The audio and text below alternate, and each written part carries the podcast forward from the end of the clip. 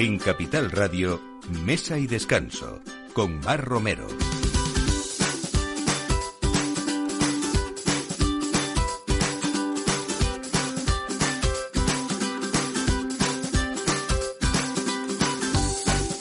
Buenos días, la hora de poner casi la mesa o el aperitivo hoy domingo 10 de octubre aquí en Capital Radio en Mesa de Descanso y también en sus casas, por supuesto.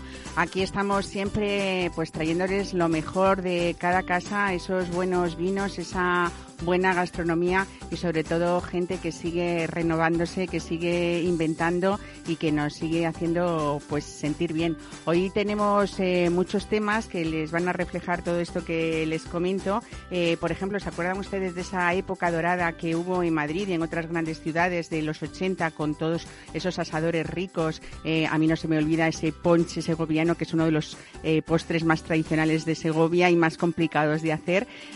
bueno, pues eh, vamos a hablar no solamente de corderos, sino de esas historias en las que luego, como les digo, las familias se renuevan. Y hoy hablamos con Gonzalo y Antonio Meño eh, de un restaurante en Madrid que se llama El Pedrusco de Alcorbo, que fundaron sus padres y que hoy se ha dado una vuelta renovándolo y que queremos cordero, pero muchas más cosas también, ¿no?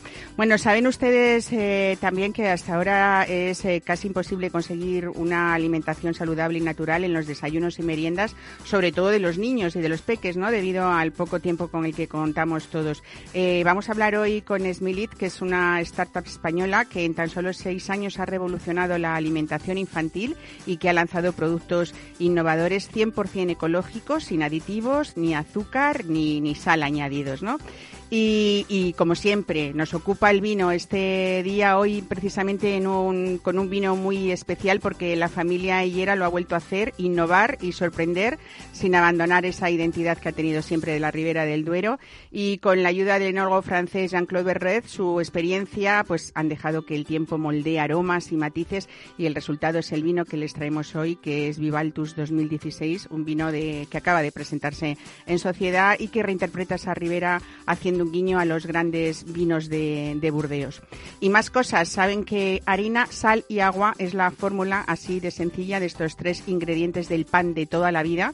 Eh, sabemos también que ha sido una de las aficiones que ha despertado amores en toda esta pandemia por querer hacer pan en casa y sobre todo esto ha ayudado después y antes, aunque haya escuelas de, hostelería, clases particulares que, bueno, pues tienen diferentes niveles de, dificultad, ¿no? Hoy vamos a hablar con Javier Coseté, padre e hijo, que son eh, los dueños de Pan Delirio y que han abierto materia la nueva escuela de, pan que acaba de arrancar su programación en el mes de octubre. Así que todo esto a partir de ahora no nos dejen en mesa y descanso con Miki Garay en la realización y quien les habla, Mar Romero. Bienvenidos. Mesa y descanso con Mar Romero.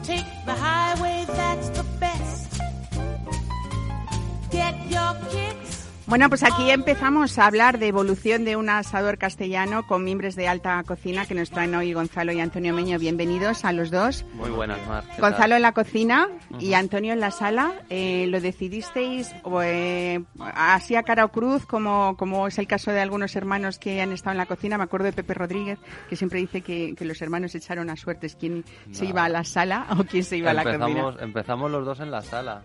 Y al final yo me decanté por la cocina. Pero vamos, los dos estábamos. Toño sí, Toño iba yo fijo. Me quedé en sala, me gustó. Te gustó, ¿no? a mí me gusta moverme. Bueno, es una delicia, tengo que decirlo antes de que empecemos a entrar en materia, que es un gusto verte trabajar en la sala, sobre todo que se nota, ¿no? Porque siempre lo decimos, ¿eh? que la hostelería es una profesión eh, pues que o, te gusta o, se pasa muy mal porque es puramente vocacional, ¿no? Bueno, en 1984 fue cuando vuestros padres, Antonio de Pedro y Sagrario Meño, inauguraron el, Pedrusco de Aldealcorvo. Eh, Aldealcorvo es un, pueblo de Segovia y lo que intentaron fue trasladar a Madrid pues toda esa esencia, tanto que se trajeron hasta, hasta el horno de leña piedra a piedra ¿no? Sí, fue el horno de leña de allí de Aldealcuervo, era un, horno de panadería. Estaba prácticamente derruido, pero mi padre, que era una enreda y se lleva muy bien con todo el público, con toda la gente, pues decidió traerse el, horno para acá. Lo desmontaron maestros artesanos de hornos y demás de allí de la zona y lo volvieron a traer para acá a Madrid y aquí lo volvieron a reconstruir con, con agua, barro y paja, lo que sean los, los adobes típicos de, de, barro de panadería. La verdad que hoy es una joya, ¿no? Ver, poder ver en un, dentro de un restaurante esa, ese tamaño de, de horno, ¿no? Y esa artesanía también, ¿no? Bueno, eh, eh, los dos hermanos habéis decidido tomar esas riendas del negocio, pero lo más bonito es decir que conserváis parte de esa tradición porque ese cordero, eh, supongo que habrá muchísimos clientes vuestros que no quieran perdérselo, pero, pero es verdad que habéis decidido pues darle una vuelta, ¿no? Porque no hay que dormirse en los laureles, que eso, es. lo más bonito. Habéis conseguido, yo creo, que uno sabe que entra al típico restaurante, ¿no? A un asador y sin embargo no no ese no ese ambiente eh, que a uno ya no nos gusta que está como denostado no sino que uno se siente pues con ese aire fresco que le habéis dado a la sala eh, guardando la tradición pero sabiendo estar pues en el, en el momento en el que estamos no y que todos demandan además eh, ya lo sabéis, eh, sitios nuevos, decoraciones fantásticas. Vosotros habéis sido fiel a la familia, ¿no? y, habéis decidido pues guardar toda, toda esa esencia, ¿no? Bueno, ¿cómo es esa vuelta de tuerca que, que, le hemos dado, Gonzalo? Porque tú empezaste, lógicamente, a ayudar a tus padres haciendo esos asados, ¿no? Totalmente. Yo empecé, eh, vamos, ayudando a mi padre y a mi hermano en la sala por las mañanas me metía en cocina, que era lo que a mí me gustaba, preparaba con mi madre los guisos del día, apuntaba en un cuaderno todas las recetas, las curiosidades que yo tenía y poco a poco pues esa curiosidad me hizo pues ir poco a poco avanzando, avanzando cada vez más hasta hasta crearme como una pequeña obsesión de decir, oye, pues me gusta la tradición, pero veo que hay un punto de, evolución que se le puede dar, se puede mantener esta tradición y se puede hacer otra cosa totalmente distinta y muy, muy chula para, para trabajar y para levantar el, tema y seguir para adelante, o sea, para no quedarnos estancados, puedo decirlo así. Es verdad que has sido muy autodidacta, pero también es verdad que has tenido gente en la que mirarte, ¿no? O que tú admirabas, cocineros, pues, pues no sé, nombrarlos tú. Yo, yo he estado, estuve con Mario Sandoval en Coque, eh, tengo relación con Diego Guerrero, tengo relación con Miguel Cobo, entonces, oye, pues todo eso eh, hablas con uno, hablas con otro, unos te enseñan una cosa, otros otra. Eh. Bueno, fíjate Mario, que es un, ejemplo parecido, ¿no? Como la gente pues eh, iba a, a Coque y solamente a, lo que hacían sus padres, lógicamente, que era asar y muy bien los corderos, como es vuestro, el caso de vuestra familia. Pero fíjate luego después qué desarrollo y qué, y qué evolución ha tenido pues Mario. Eso es, muy bonito, porque empiezas desde una base tradicional de tus padres, de tu familia y y vas innovando y vas progresando y, es, es, muy es muy chulo la verdad. Claro. Bueno habéis sabido eh, cogerle el punto no solamente a los asados hay que decir que tenéis el cordero del grupo Amaro que es uno de los mejores proveedores de, de lechal de raza churra hay que decirlo ¿eh? Que tiene la sede en Riaza y es verdad que también es muy importante, ¿no? Supongo que eso, imagino que es trabajo de los dos hermanos, eh, de rodearse de pequeños proveedores eh, y, en esa cercanía también está la confianza, ¿no? De siempre. Son proveedores muy familiares también, como somos nosotros en el, en el restaurante y llevan atendiéndonos, sirviéndonos pues desde, desde mis abuelos. Faustino y Primitiva cuando se vinieron de, allí de Aldealcorvo. Riaza está prácticamente a 30 kilómetros de, de Aldealcorvo y mantuvieron esa relación. Luego ya con mis padres y ahora pues igual con nosotros, ya que saben perfectamente el género que gastamos, de calidad, de tamaño, de peso, todo. es, eh, es, ya un, un engranaje perfecto y de los cochinillos pues eh, tres cuartas de lo mismo. O sea que Víctor nos atiende, vamos, de maravilla. Luego le daremos otra vuelta a esa cocina tradicional que uno no tiene que perderse, pero Gonzalo, en esas ganas que tenías de, de, cambiar cosas, ¿hubo que convencer a padres y hermanos y tal? ¿Te costó mucho o no? chocaba un poco, chocaba. Porque, tú querías hacer, cuéntanos. Claro, yo cuando mi padre vivía, hace nueve añitos que va a hacer ahora, que yo creo que era un poquito antes, ¿no? Cuando empezamos a meter ese, ese punch. Sí pues yo intentaba lógicamente pues modificar muchas cosas y me iban tirando del freno porque decían, oye, aquí hay una clientela que viene a una serie de platos y de cosas, no le puedes meter tú de golpe esta, estas historias. Está llena esta historia de, de historias parecidas, quiero decir, ¿no? Un poco de... Entonces hubo que ir pues poquito a poco, ir introduciéndolo con ayuda de mi hermano, siempre, y hasta hoy. Eso, eso ha sido un poquito la evolución, vamos, muy muy lentito, no, no de golpe. Con los pies en la tierra, ¿no? Bueno, entonces ahora en el Pedrusco de Aliacorvo eh, lo que podemos es encontrar eh, un asador con cosas muy ricas, pero un menú de degustación que nos tienes que, ir desentrañando, ¿no? Nada, ese menú de degustación es muy, es muy completo, tiene nueve pases, tocamos todos los puntos de España, traemos productos de todos los puntos de España siempre basándonos en, unas recetas tradicionales por completo y siempre añadiendo ese puntito de vanguardia, de, finura, de, guisos eh, con buenas temperaturas, buenos puntos para, para que quede muy, muy chulo y siempre terminando con, nuestro cochinillo, eso sí. Qué bien. Bueno, eh, yo creo que hay algunos platos que hay que nombrar, por ejemplo, como el salpicón de pulpo con pochas o esa oreja confitada, que eso ya es... Bueno, yo voy a confesar aquí públicamente una cosa, ¿eh? que además creí que yo... Es verdad que solamente hay una excepción o dos que yo no, no haya comido, por lo menos de cocina española, ¿no? Eh, pero una de las cosas que yo no había comido, que os lo comentaba antes, eh, era, eh, bueno, tengo que las gallinejas y los entresijos, que por cierto al día siguiente estar en vuestra casa las comí también por primera vez, o sea que fue todo en dos días, y los, los, zarajos. Entonces ese zarajo que tenemos todos un poco en la cabeza de los pocos que quedan como una tradición muy, muy, muy madrileña, es verdad que siempre los hemos visto en las ferias, donde estaban muchos días con un aceite poco cuidado, en fin, a lo mejor esa imagen era la que a mí, llenos de grasa. Bueno, tengo que decir que en vuestra casa el zarajo hay que probarlo y es un imprescindible, ¿no? Cuéntanos cómo lo haces para que esté tan churrascadito, tan rica. Ese pues, contraste eh, con, el tema cítrico, ¿no? También. Exactamente, lo que hacemos es marinarlos.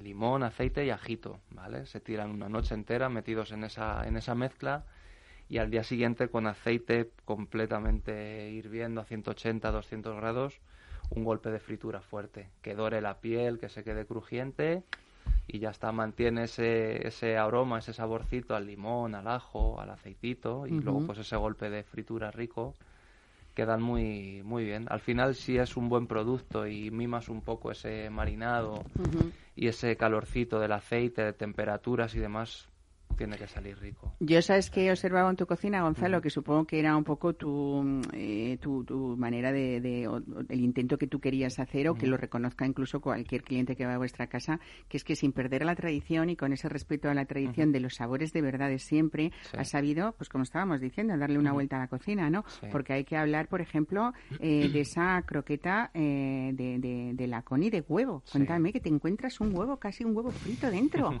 Pero ¿cómo consigues eso? Cuéntanos pues esa croquetita está gustando mucho, igual que la de la con. Eh, hemos conseguido meter la yema dentro de la croqueta, entonces mola un montón porque la abres y derrite la yema, llama mucho la atención, es una bechamel muy muy untuosa, muy muy gelatinosa, con ese saborcito a huevo además. Entonces gusta. Es, es, un punto novedoso. Tenemos luego nuestra croquetita de lacón, igual con un sabor potente a lacón. Ya es difícil hacer una buena croqueta, ¿eh? porque es verdad que quizá, no sé si estáis de acuerdo, es uno de los productos eh, igual que la ensaladilla rusa, eh, que ya te hace una idea un poco de lo que va a ser la cocina que vas a encontrar en un sitio, ¿no? Eh, pues por esas texturas, sobre todo, ¿no? Esos, esos sabores.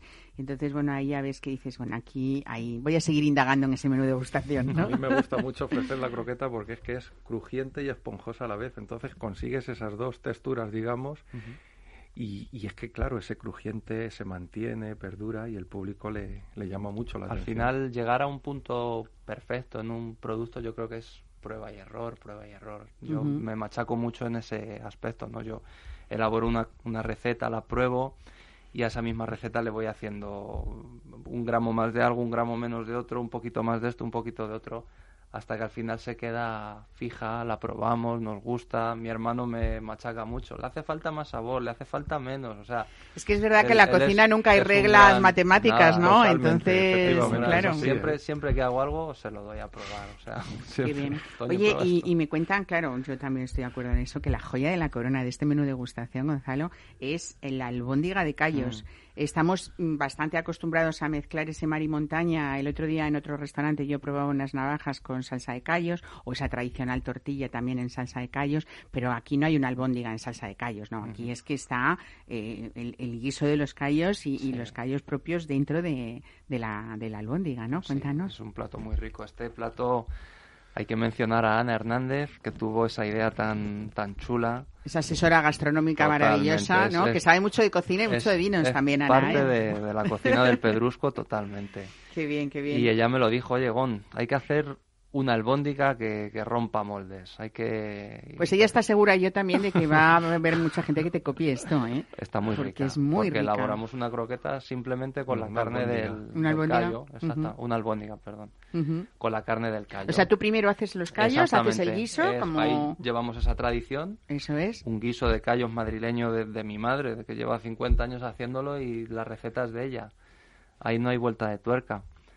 Y, luego a partir de ese guiso trituramos la carne, la mezclamos con su huevito, leche, miga de pan y elaboramos esa, esa albóndiga, exactamente. Qué bueno. Bueno, ¿qué es lo que uno no se puede...? Bueno, el menú de degustación no te lo puedes perder porque quiero decir que todos esos platos que hemos ido comentando y alguno más, eh, es ese pase de esos nueve pases, más dicho, ¿no?, que tiene. Eh, no sé, ¿tienes alguno más que destacar ahí para...? para no, pero no sé si desentrañar todo el, menú de degustación completo, no sé qué os parece. ¿O dejamos alguna sorpresa? Dejamos sorpresa, dejamos que lleguen al postre. Vale.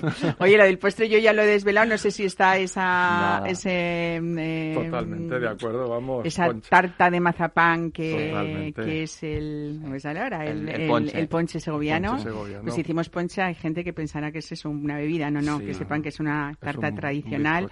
Eh, traída del Alcázar porque quizá creo que puede ser el mejor lugar del mundo que está en la capital, en Segovia, donde se puede uno comer un magnífico ponche segoviano. Ese, postre tenía que estar sí o sí, en el restaurante y fue algo anecdótico, un viaje que hizo Gonzalo el fin de semana con su familia y, mira, pudo conseguir ese esa tarta y oye, mira, de maravilla.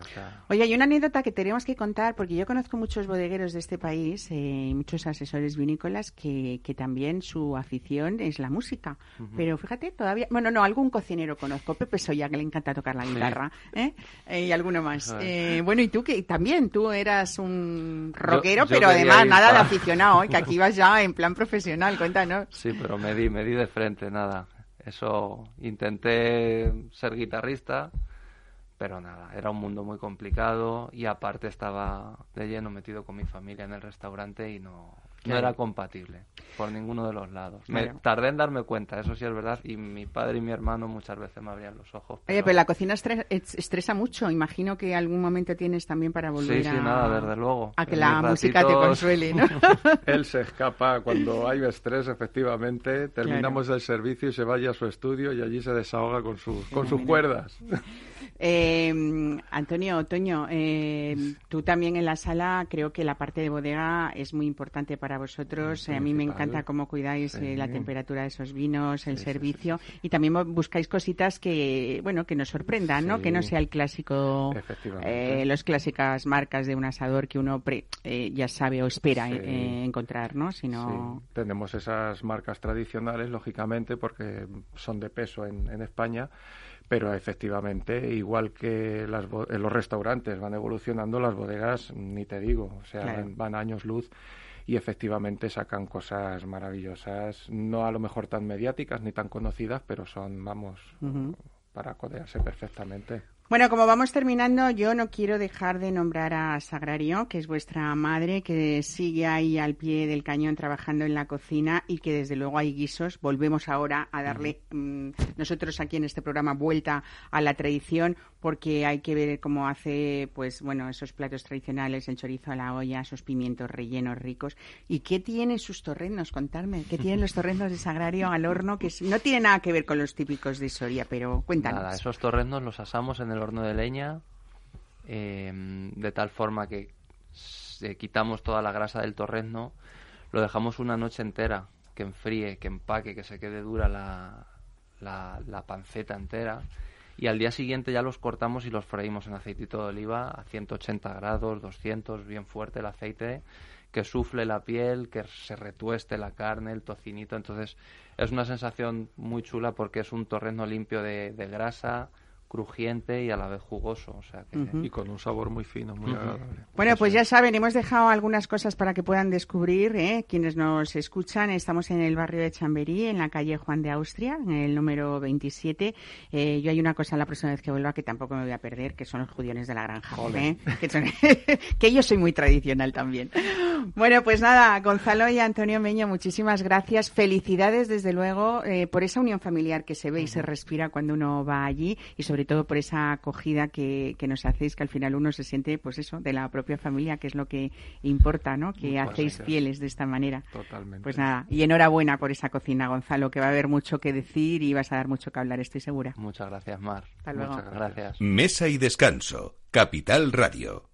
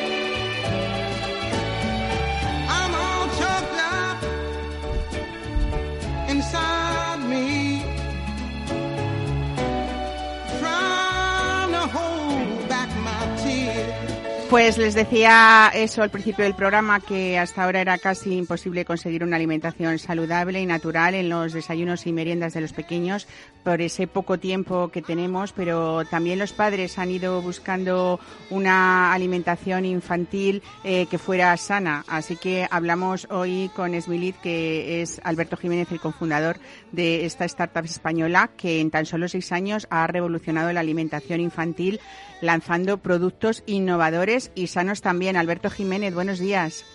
Buenos días, Mar, ¿qué tal? Muy bien. Bueno, productos eh, 100% ecológicos, sin aditivos, sobre todo el azúcar, que ha sido, eh, bueno, pues hemos llegado a la conclusión que tiene que estar lo justo en la alimentación, pero nada que, que, que sea perjudicial y sobre todo pensando en los niños. Y es verdad que cuando pensamos en el desayuno y en las meriendas y hablamos de cereales, pues las madres estamos un poco eh, con dudas, ¿no? De seguir esa alimentación que se hacía en los 80 y en los 90, ¿no? Y ahora llegáis vosotros, cuéntanos, con algo distinto.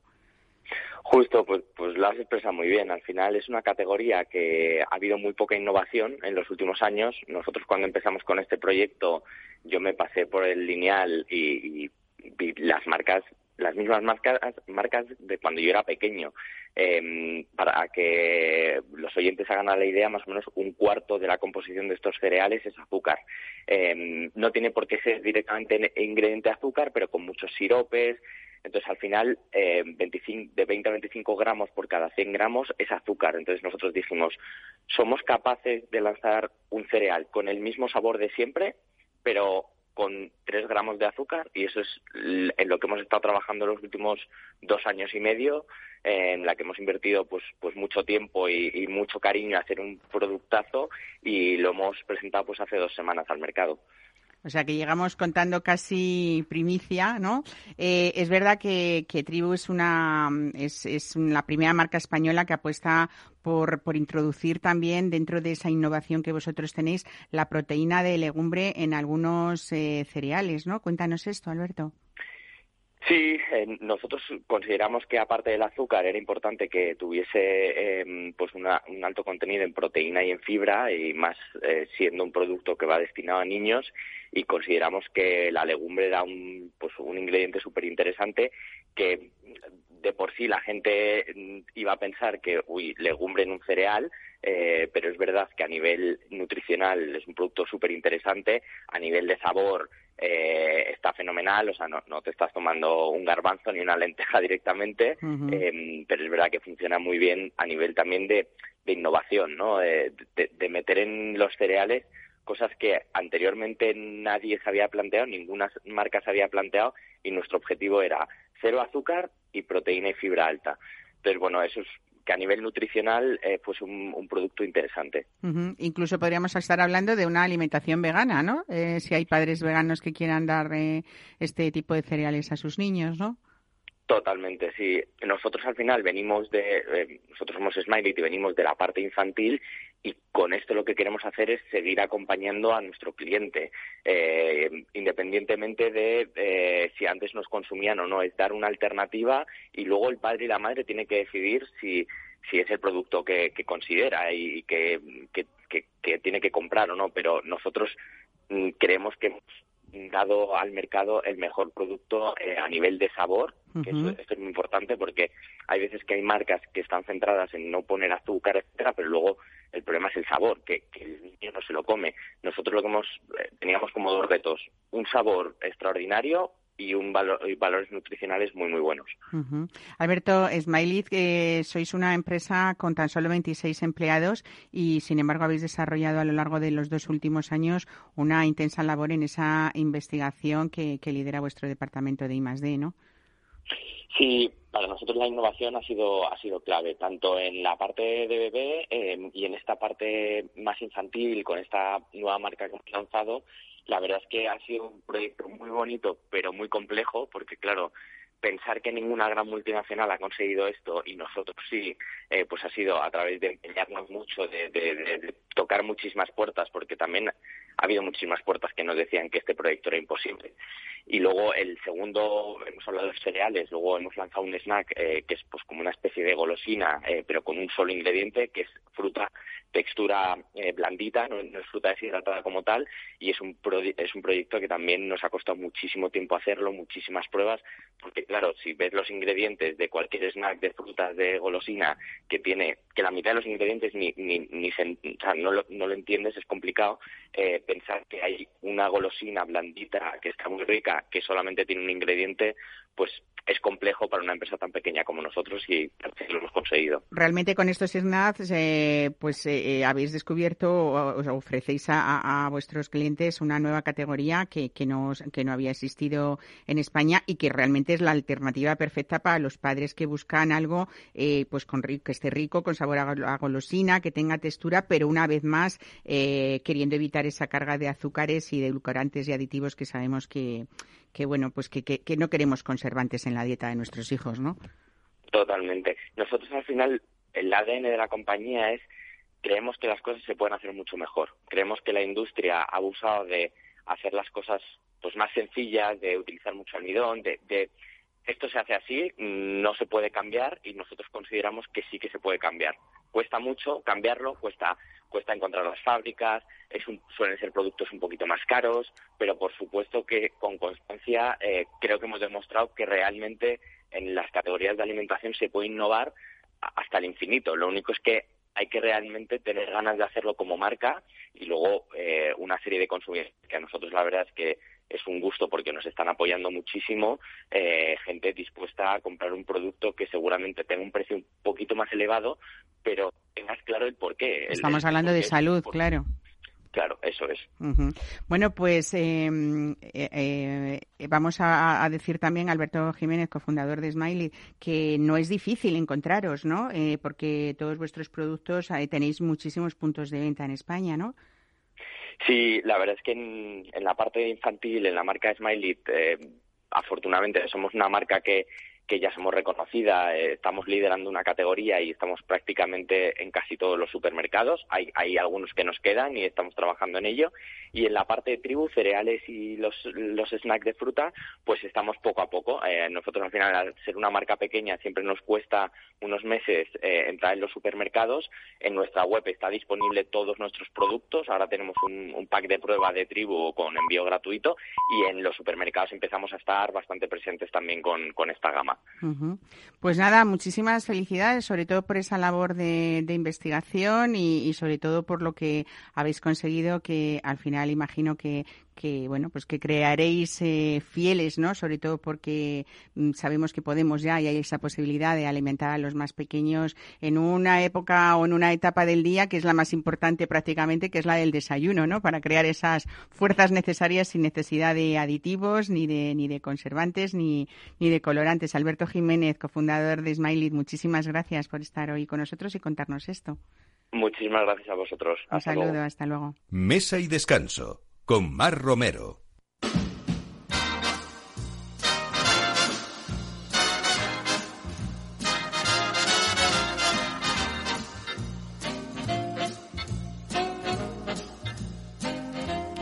Decíamos que cada vez eh, la gente es mm, como más amante del pan, sobre todo distinguimos cada vez más las calidades del pan, pero también es verdad que con esta pandemia ha sido un boom el hecho de querer aprender de cómo se, cómo se hace un buen pan en casa. En realidad es harina, sal y agua, son esos ingredientes del pan de toda la vida, pero es verdad que hay un mundo por recorrer que nos ayudan esos expertos panaderos, no solamente con todo tipo de, cursos, sino, bueno, pues, pues con, con esos ratos en los que nos van a enseñar eh, ingredientes, texturas, tiempos y maneras de hacer.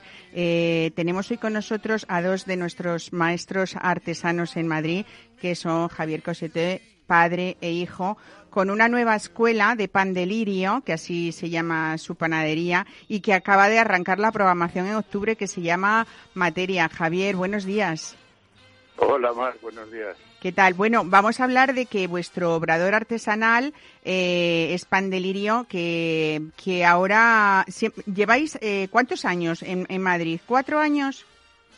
Sí, mira, justo el día 2 de octubre cumplimos cuatro años.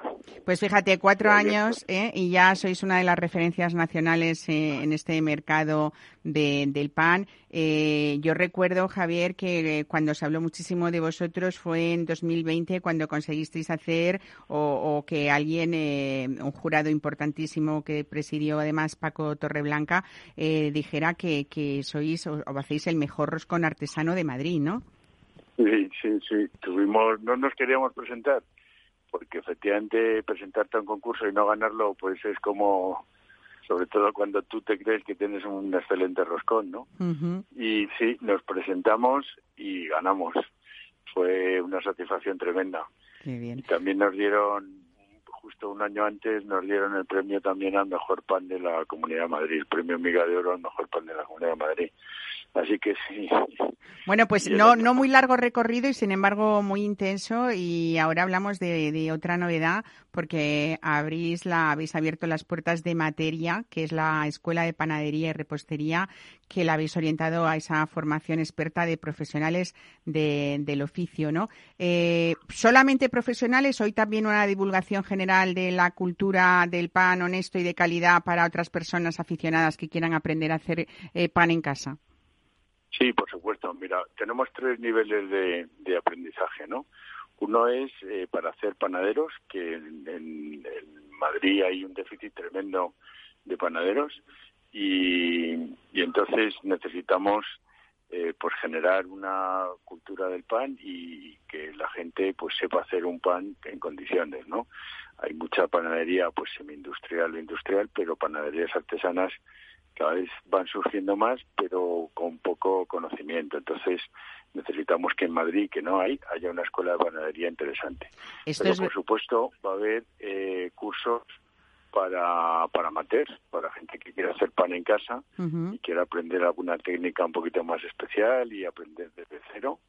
Y iremos dando, pues, pues esporádicamente iremos dando cursos eh, para, para poder hacer pan en casa. Y por supuesto, para el profesional que quiera perfeccionarse, pues también ya he programado cursos donde vienen otros profesionales de mucho nivel y, entonces ahí ya son técnicas pues de panificación ya bastante eh, especiales, pero pero en general esos tres niveles son los que vamos a, a tener en materia. Bueno, esos cursos, Javier, que nos cuentas de especialización en panadería, en repostería también y chocolate, eh, mm, bueno, eh, yo no sé si, si es tan difícil una cosa como otra, pero lo que realmente siempre ha dado pánico a las personas, por muy aficionadas que sean a la cocina, es el tema de la repostería, ¿no? Porque como es algo como matemático, no sé si estoy equivocada o no, pero todo el mundo dice que es mucho más difícil, ¿no? Sí, exacto. El, digamos, es más matemática la repostería. En la repostería tú con unas cantidades muy exactas sacas el mismo producto siempre.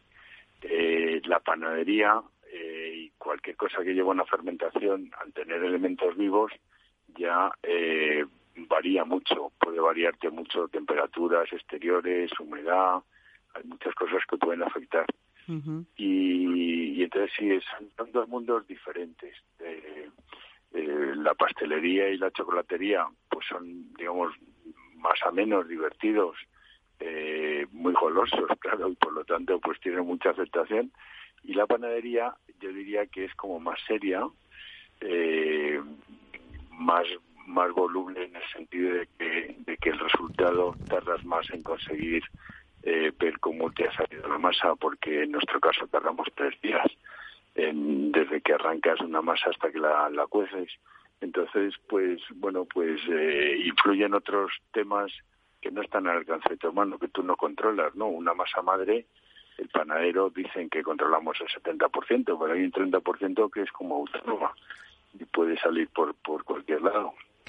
Entonces es, un poquito más difícil, la panadería que la pastelería. Ahora la pastelería es un mundo tan grande que también lo hace complejo en ese lado. ¿no?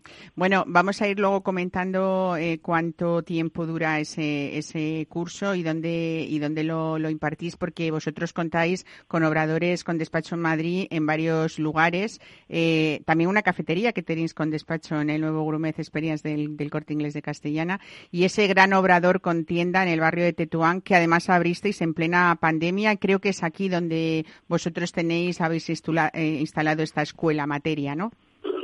Sí, esto era un antiguo taller de reparación de automóviles que cuando lo vimos nos enamoramos de él y efectivamente lo convertimos la parte de abajo en, un obrador grande, cómodo, eh, totalmente artesano y arriba hay un piso superior donde es donde vamos a tener eh, la escuela de materia.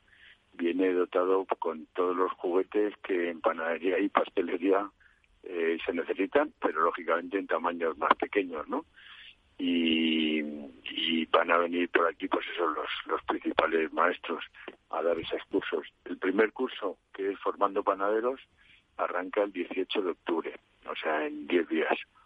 y, y ya hay como 10 plazas, que creo que hay, bueno, otras dos o tres personas a punto de interesar, el límite que queremos poner por cursos de 15 personas y ya estamos casi casi a punto de cumplir el cupo. Muy bien. Y y luego, eh, sí, eso está en el barrio de Tetuán, en la calle Naranjo número 7.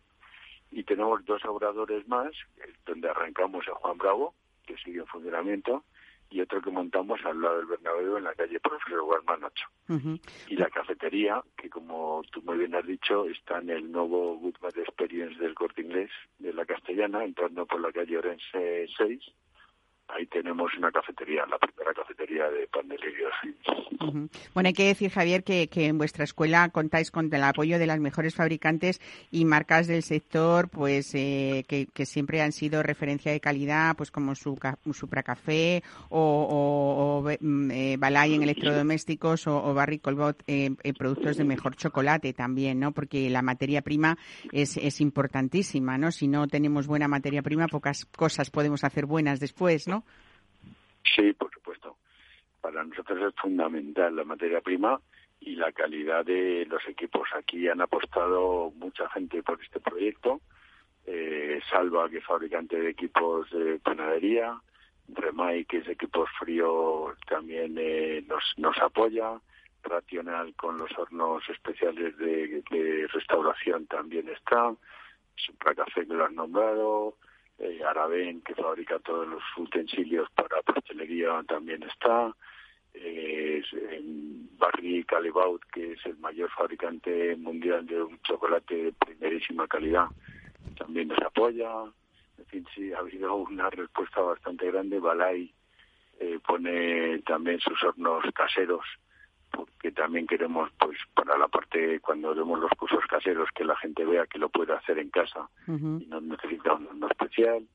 En fin, sí, sí, tenemos todos los juguetes, como te decía, para, Javier, yo quiero quedarme también con que lo que deseáis es seguir promulgando esa cultura de la panadería y la repostería honesta y hablar de honestidad eh, es hablar también, pues quitarnos un poco o, salirnos fuera de esa industrialización, de esa guerra de precios también eh, y sobre todo em, que el consumidor tenga conciencia realmente de lo que comen. Llevamos ya muchos años hablando de masa madre, ¿no? Eh, era algo, una palabra que casi el mundo normal de las personas que no se no se dedican a esto no conocíamos y es verdad que no sé si me equivoco, pero Madrid era particularmente una ciudad donde hasta hace muy poco no se comía demasiado buen pan, ¿no? Sí, totalmente de acuerdo. Hasta hace cuatro años, cuando nosotros arrancamos, había dos panaderías que hacían buen pan en Madrid conocidas. y, ahora mismo el último concurso de la Amiga de Oro para el mejor pan de la de Madrid se presentaron cuarenta y tantas panaderías. Eso es una buena noticia, ¿no? Que haya maestros artesanos panaderos que quieran ofrecer buen pan, ¿no? Buenísimo, buenísimo. O sea, es excelente. Yo creo que, que esta cultura ha llegado para quedarse, que la pandemia nos ha despertado, nos ha abierto un poquito los ojos en cuanto a la calidad de, del de la alimentación. Nos hemos dado cuenta durante la pandemia que, que tenemos que comer más sano y mucha gente se ha puesto a hacer pan en casa, gracias a Dios, y ha descubierto otro mundo que es el pan artesano y, lo, está empezando a disfrutar y por supuesto a demandar. Y nosotros con la escuela lo que pretendemos es que haya todavía muchos más panaderos que monten su panadería y, que haya más oferta en Madrid, por supuesto. Eh, el consumidor tiene que saber que cuando hablamos de masa madre y de pan artesano, eh, quizá, no sé, también estamos más concienciados y nos merece más la pena gastarnos un poquito más eh, y enriquecer nuestra comida. Siempre hemos hablado de que un café malo puede estropear una comida y pocas veces nos damos cuenta que también un mal pan nos puede estropear una comida que esté mm, riquísima o que estemos disfrutando en un buen restaurante, ¿no? Sí, es una pena que haya mucho restaurante que, que no tenga cultura del buen pan y, te ofrezca un producto pues pues que no tiene la categoría que tiene el resto de, la, de los platos que ofrecen, ¿no? Lamentablemente, pero es verdad, sí, el, el pan eh, pues es una parte fundamental de la comida. Nosotros desde pequeños todos en España pues eh, siempre mojamos pan en el huevo, en las lentejas. Es verdad que, cuando hay una buena salsa es algo irresistible, ¿no? O sea que... Sí, las albóndigas sin pan, sin mojar el pan en las albóndigas, pues no, no, no, existen, o los callos, en fin.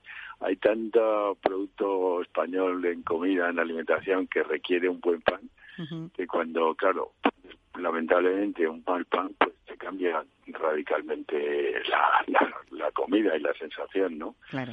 Entonces es, fundamental. Ahora, no siempre tiene que ser de masa madre. Hay panes excelentes que se hacen con otras con otras levaduras, eh, una polis, una viga, en fin, otras técnicas de panificación que también te arrojan unos panes maravillosos y lo único tú has dicho, la palabra, la, eh, la, honestidad en la panadería es lo más importante para hacer un buen pan, ¿no? Exactamente. Porque lo que hay que evitar son todo tipo de aditivos y, químicos que se utilizan para hacer panes muy, pues, muy aéreos, muy, muy grandes, mucho volumen y, poca miga, que digamos. Eso En todos los sentidos. ¿eh?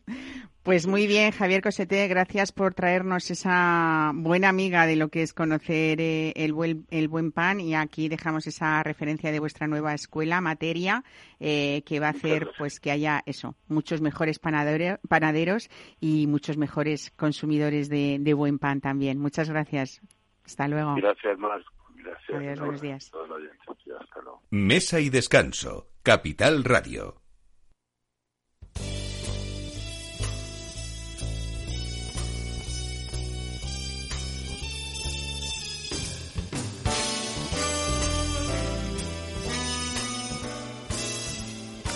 Bueno, pues ahora sí, es la hora de ponerles el vino en la mesa y hoy precisamente un vino muy especial porque lo decíamos al principio del programa, la familia Hiera lo ha vuelto a hacer, innovar, sorprender, sin abandonar esa identidad de la Ribera del Duero.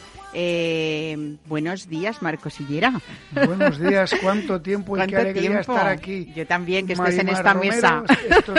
la última vez que estuve contigo era en otra serie. Sí, sí, sí, sí, sí, pero estás en el mismo programa que, por pues cierto, ha cumplido Mesa y Descanso 23 años, ¿eh? Hay que decirlo. Qué bien, estás igual de guapa que siempre. Muchas gracias. Tú también, tú también. bueno, eh, habéis contado en esta aventura que nos vamos a empezar a, contarle a nuestros oyentes con la ayuda del enólogo Jean-Claude Borret, que, bueno, ha tenido una experiencia importante, sobre todo en vinos pues muy míticos, ¿no? a lo largo de la historia del vino. Es el, el, proyecto Vivaltus se basa en tres, en tres pilares. El fundamental, o bueno, es que son los tres importantes. Uno de ellos es Jean-Claude Berrouet, que como, como comentas, su currículum solamente, el pobrecito, solamente ha elaborado 45 añadas de Petrus. Fíjate. Que no sé si será bueno o malo, pero la gente paga miles de euros, dos mil, tres mil, por esa botella. Depende de la añada. Entonces, él ha venido a, confiar en el proyecto. las otras dos patas en las que se basa Vivaltus son, una, los viñedos, no sé si llaman los míticos, espectaculares, que, que, tener, que controlamos, tenemos en la Ribera del Duero, básicamente en, en dos municipios y los últimos años en otro más, que son Fuente Nebro, La Aguilera y, estamos empezando a trabajar desde hace un par de años en el Valle de Tauta, en Soria. Nos gusta mucho, son viñedos muy viejos, son viñedos eh, con, con, variedad de suelos y viñedos a una altura de unos 900 hasta mil y pico metros de altura. Con lo cual, bueno, presumimos de que podemos tener de los viñedos más importantes de la Ribera del Duero. Conocidos porque nosotros llevamos en la ribera desde el año ochenta y tantos, porque la ribera era la zona donde nos proveíamos de uva para elaborar nuestro tinto hillera, el clásico tinto hillera de toda la vida. ¿vale? Y la tercera pata del, del, proyecto es la bodega, que es un lugar único.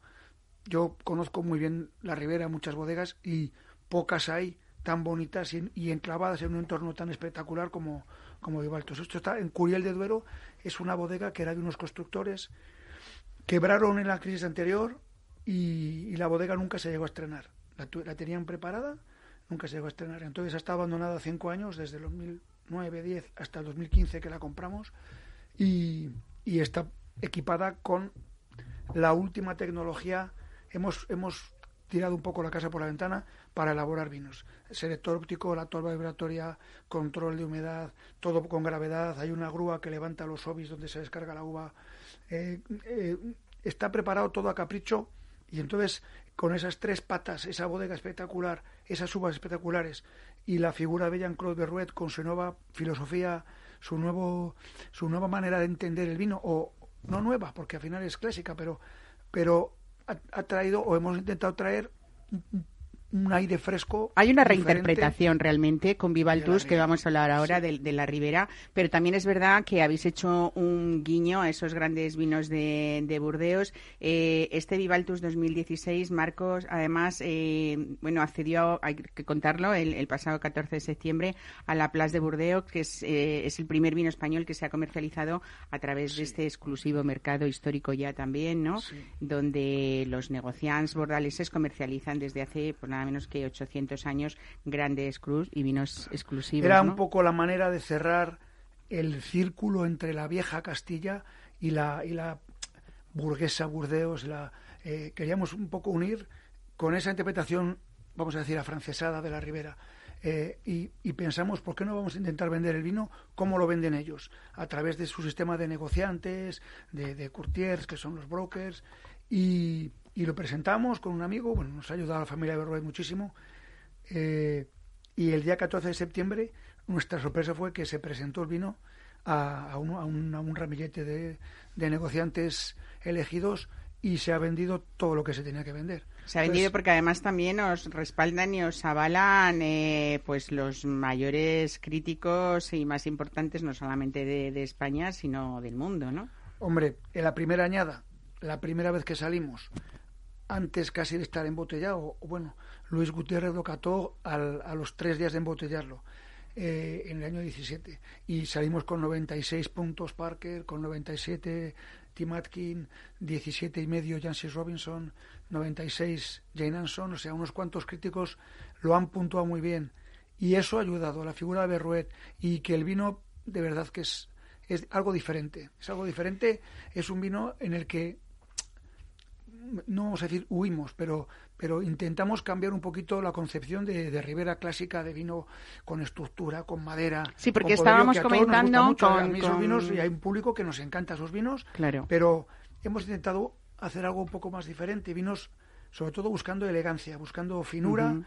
buscando hedonismo, placer, que te ves la botella y sin enterarte te has acabado, que no te pese en la boca. Estábamos hablando con Cristina Tierno, bienvenida, te doy también a ti la bienvenida, Cristina, por si intervienes. Eh, es verdad que tenemos la suerte de tener aquí Vivaltus y Flor de Vivaltus, de los que vamos a hablar de los dos, pero es verdad que ya a priori tiene un, un color precioso, pero sí más tipo francés Burdeos, no ese peso de claro. color y de Hemos estructura cambiado, que puede ¿sabes? tener es que un Ribera del Duero. ¿no? Desde, desde la, el protocolo de vinificación, desde la, la vendimia que estamos ahora mismo, Hoy domingo estaremos eh, eh, eh, a pleno pulmón ahí trabajando en la bodega, vendimiando. la manera de recoger la uva, porque antes éramos de los últimos en, en cortar la uva, porque queríamos color, madurez, estructura. taninos, estructura. Ahora somos de los primeros. De hecho, llevamos vendimiando, yo sé amigos, colegas míos que están empezando esta semana, nosotros ya llevamos dos semanas vendimiando en la ribera. Queremos las uvas más frescas, con un poquito más de acidez, pHs más bajos, acidez un poquito más alta. Eso os ayuda además la, la, la, altura, porque estamos hablando sí. de unas alturas de 900, unas altitudes de 900 sí. metros. De ahí viene un poco lo de Vivaltus, ¿no? Vida bueno, y altura, eh, ¿o no? Eh, el nombre fue inventado, lo pusimos porque la bodega se llamaba Entre Castillos y bueno, como tenía un poco esa connotación de esa empresa que había quebrado, constructores y tal, dijimos, venga, todo nuevo, proyecto nuevo. De hecho, no aparece la palabra hillera por ningún lado, ¿vale? Y es un proyecto nuevo y orientado a su máxima calidad, a hacer un vino diferente y bueno, es... Está llamando entre castillos porque se ve el castillo de Peñafiel de frente. Uh -huh. O sea, que el mítico castillo de Peñafiel y luego detrás tiene el castillo de Curiel. Claro. Entonces está como en una loma levantada. Claro y es que es fantástico, o sea, la vista es, es brutal. Y bueno, pues vamos a hablar, si os parece, de la diferencia entre la flor de Vivaltus y, y Vivaltus. Contadme un poco, porque Vivaltus es el top de la bodega eh, y estamos eh, hablando de unas elaboraciones eh, de calidad, pues que son un espectáculo, así dicho, dicho sí, así, mira, ¿no? La, la, magia, la magia de este vino o la magia del mago que lo hace, que es Jean-Claude Berruet, es que nosotros vinificamos por separado, separamos todos los suelos, Fuentenebro, que son suelos arcillosos, con, con presencia de mineral disuelto, eh, la Aguilera hay suelos más arenosos, hay mascal, hay multitud de terreno.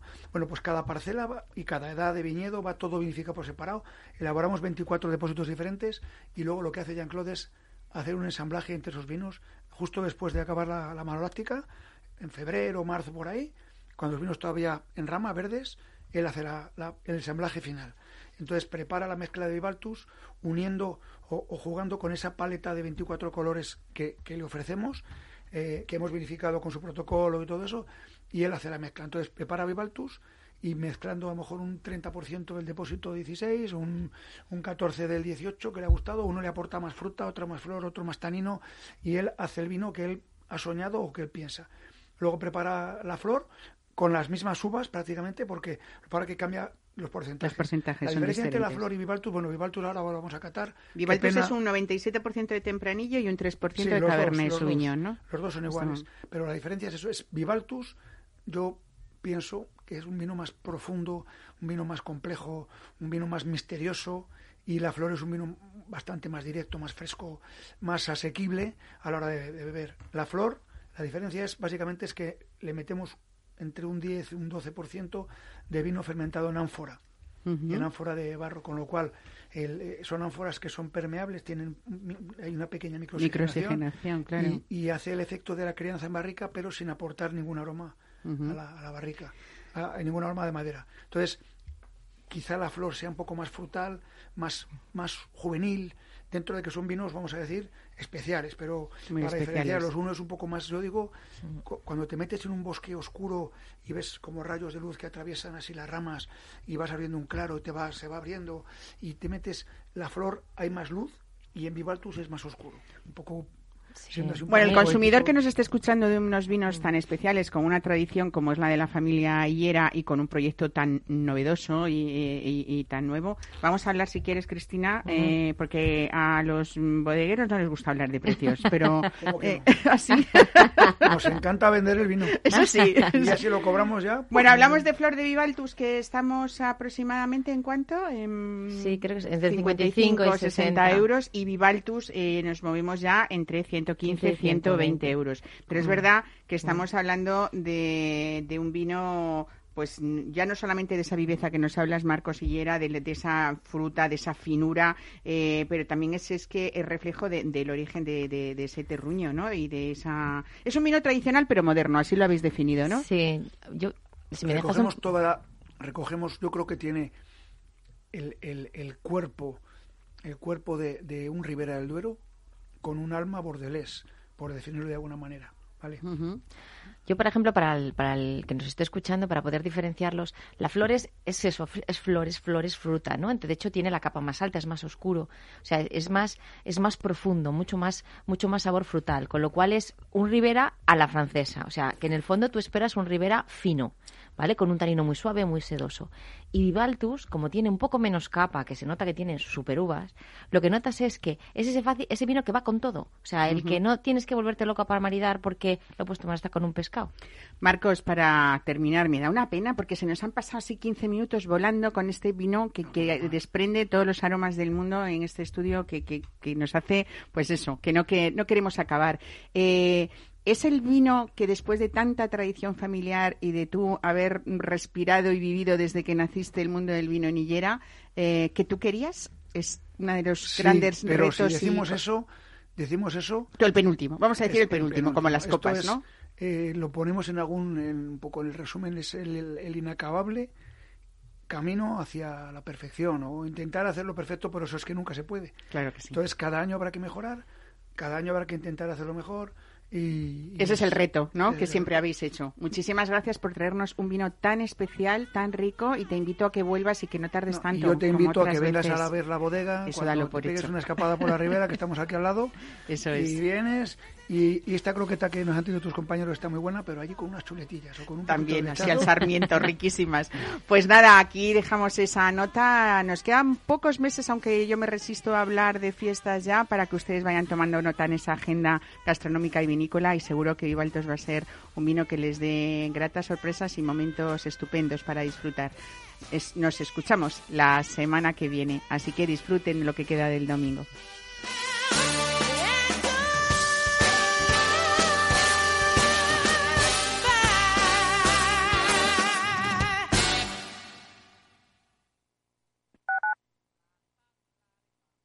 Tu radio en Madrid 105.7, Capital Radio. Memorízalo en tu coche.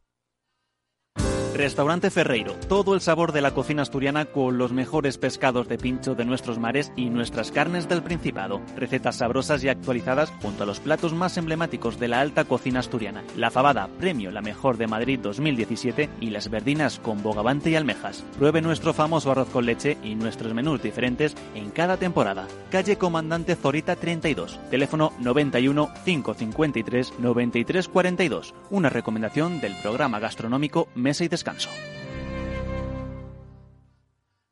Ahora más que nunca tienen un propósito. Marta, Pedro, Lucía. Seres extraordinarios que con pequeños gestos, como cerrar el grifo mientras enjabonan, cuidan el agua.